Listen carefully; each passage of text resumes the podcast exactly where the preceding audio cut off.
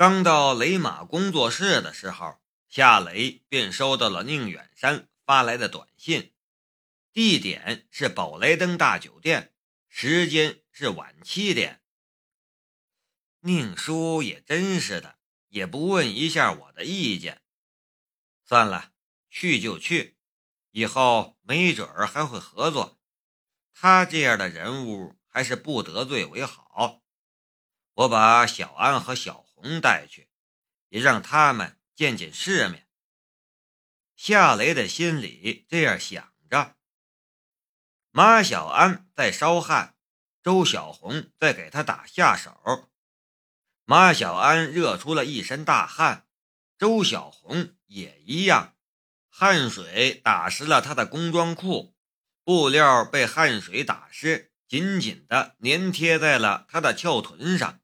越发显得丰腴饱满，让人充满幻想。歇歇吧，夏雷拍了一下手掌。马小安和周小红这才发现夏雷回来了。马小安放下了手中的汗钱，周小红则起身往饮水机走去。不用倒水，夏雷叫住了他。你都累得满身是汗了，还给我倒什么水呀？歇着吧，雷子哥，我不累，让我给你倒杯水吧。周小红用手背擦了一下额头上的汗，白净的额头上顿时多了一片污痕。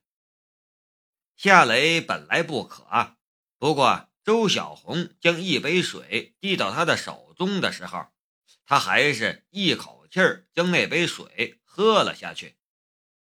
马小安也洗了手，走过来。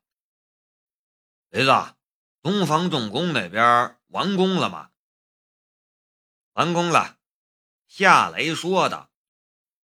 东方重工董事长宁远山请吃饭，说是给我庆功。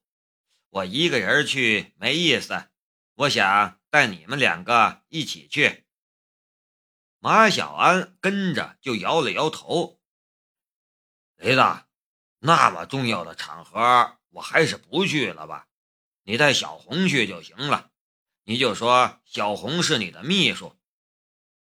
夏雷说道：“平时你胆子挺肥的，今天怎么就胆怯了？不就是宁远山吗？他还能把你吃了呀？”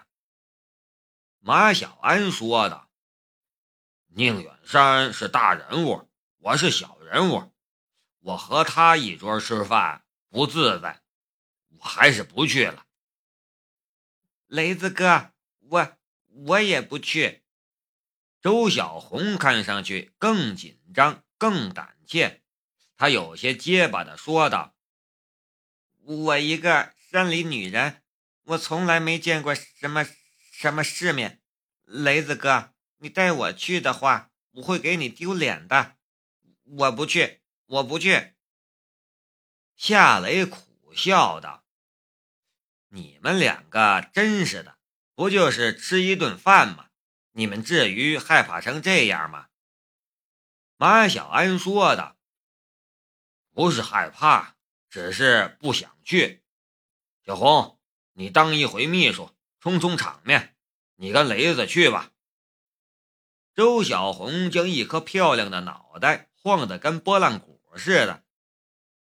我不去，我也不是秘书。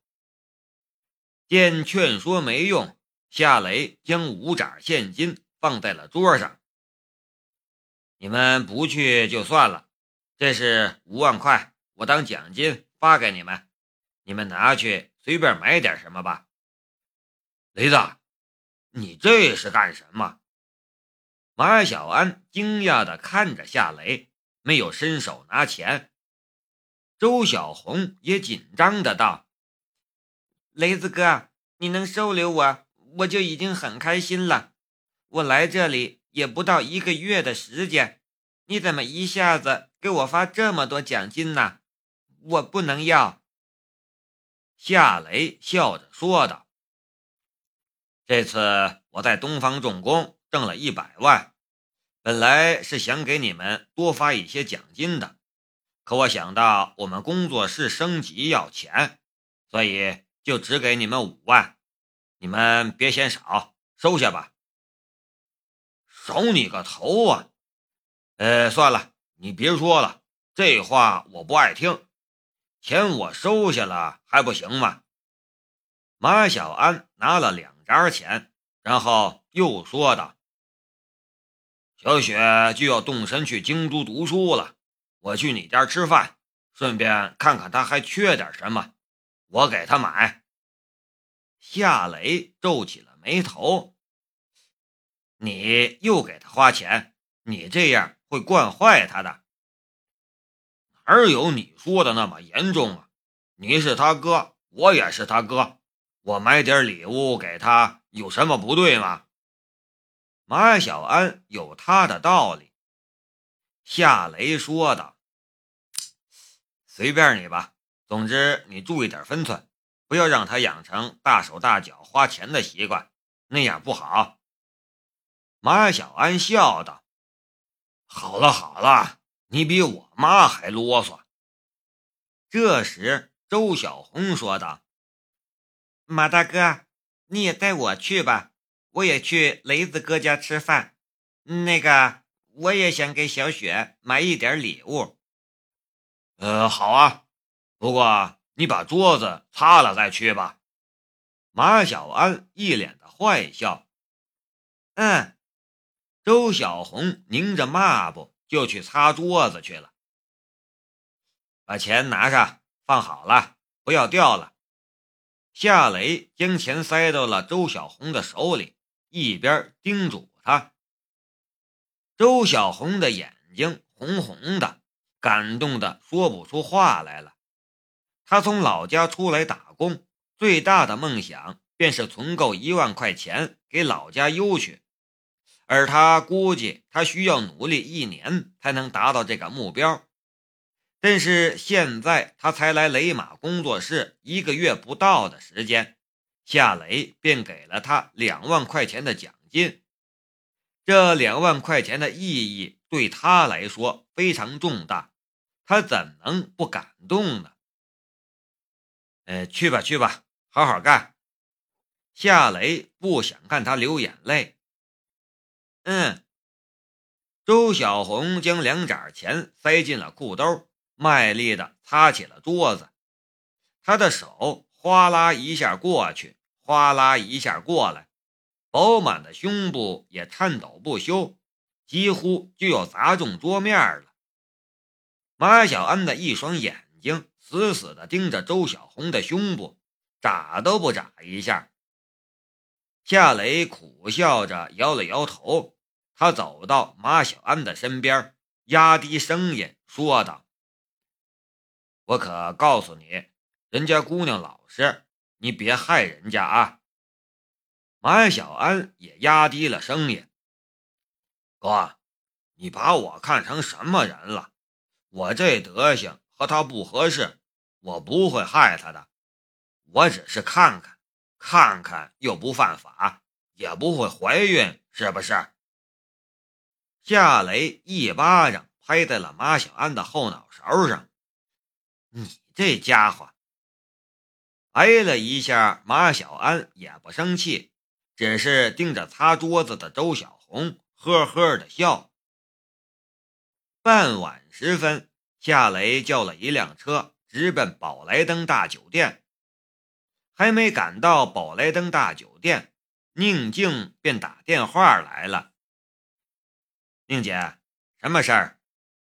夏雷很热情的打了一个招呼。哎呦，坏事儿了！电话里宁静的声音显得有些焦急。出什么事儿了？你别急，慢慢说。我二叔把你的事情给我爸说了，我爸今晚也要来赴宴。啊！夏雷也被吓了一跳。宁静说的。我二叔把你吹得神乎其神，就差说你是完美女婿了。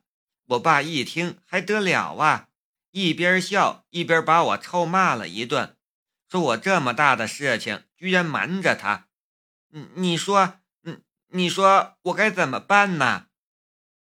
夏雷一听，头都大了。我我也不知道该怎么办呢，我还从来没遇到过这样的事情。我也完全没经验呐，哎，都怪我事先没跟你商量，便跟我二叔说你是我男朋友了。宁静懊恼死了。夏雷安慰道：“呃，你别急，你也是想让你二叔见我，帮我拿下那笔订单而已。我怎么能怪你呢？算了，事情都过去了，就不要再提了。我爸心脏不好，不能生气，我们合起来再骗他一次就行了。”夏雷硬着头皮道。好吧，我们再演一次戏。不过我不太会演戏，万一演砸了，你可别怪我啊。不会不会，你随机应变就行了。好了，就这样，我在酒店等你。宁静挂了电话，夏雷这边却还握着手机，一副魂不守舍的样子。原以为这只是一场庆功宴，却没想到这其实是相亲性质的家宴。他不是宁静的男朋友，却要以宁静的男朋友的身份去见宁静的父亲。这样的事情想想就让他感到头疼。哥们儿，见女方家长啊！的哥回头看了夏雷一眼，笑着说道。夏雷这才回过神来，你怎么知道？我听见了，的哥说道。你不能就这样去呀，你得买一些像样的礼物。夏雷的头本来就够头疼的了，被的哥这么一说，他的心更乱了。哪有那么复杂？我其实算了。前面超市停一下，我去买点礼物。的哥笑着说道：“这就对了嘛。”出租车在沃尔玛超市门前停了车，夏雷大步流星的往超市赶。他空着手进去，出来的时候，左手提着一只大包，右手提着一只大包。宁静没说他妈来不来。但他想，这种情况，宁静的老妈就不来看未来女婿的道理，所以他准备了两份礼物，一份是给宁静的爸爸的，一份是给宁静的妈妈的。哥们儿，厉害呀！你这样去就体面了，一准儿能讨到未来老丈人和丈母娘的开心。的哥打趣儿的道。夏雷没心思开玩笑了，没说什么，只是催促的哥开车。来到宝莱登大酒店，夏雷付了车钱，进了大厅。他一眼就看见了在大厅里等候的宁静。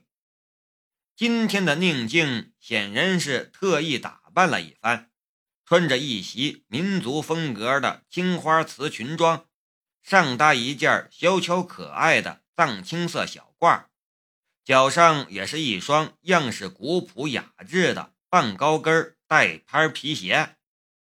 这么一搭配，他身上的书卷气就更浓厚了。大厅里不乏很多盛装艳丽的女人，但他却是最特别、最显眼的一个。第一眼看见他的时候，他的心里也忍不住一声赞美。漂亮。夏雷提着两大包礼品走了上去，笑着打了一个招呼：“宁姐，不好意思，来晚了一点，没让你久等吧？”宁静小碎步迎了上来，神色紧张：“别叫我宁姐了，我二叔告诉我爸妈，你二十五岁，今晚你就叫我小名吧，叫我镜子。”夏雷点了一下头，啊，记住了，你你叫一下试试。宁静有些尴尬的道。夏雷张开了嘴巴，磨叽了好半晌，才叫出来：“静，镜子，还行。在叫的时候自然一点，别这么生硬。”宁静就像是战场上的军师。还有，我爸叫宁远海，我妈叫张慧兰。我爸倒是好对付，你多敬他两杯酒，他喝高兴了，什么都好说。我妈比较难对付，他会问你很多问题，你得放机灵点不然会被他识破的。夏雷头晕晕的道：“你妈。”会问我些什么问题呀？宁静搭口就道：“房啊，车呀，工作情况和收入啊，还有家庭成员的情况啊什么的，你最好现在就想一下怎么回答，不要回答错了。”夏雷苦笑道：“你好像不是第一次经历这样的事情吧？”宁静露出了一副无可奈何的表情。我妈逼着我相了十几次亲了，她问什么问题，我能不清楚吗？夏雷忽然觉得宁静其实也挺可怜的。走吧，我挽着你的手。宁静接过了一只礼品袋，然后挽住了夏雷的一只胳膊。挽手的一刹那，两人都莫名紧张，也都很尴尬的样子。不过，两人都故作自然，然后一起向餐厅走去。虽然是假装的情侣，可当两人手挽手的时候，看见的人都会一声暗赞：“真是金雕玉琢的一对儿啊！”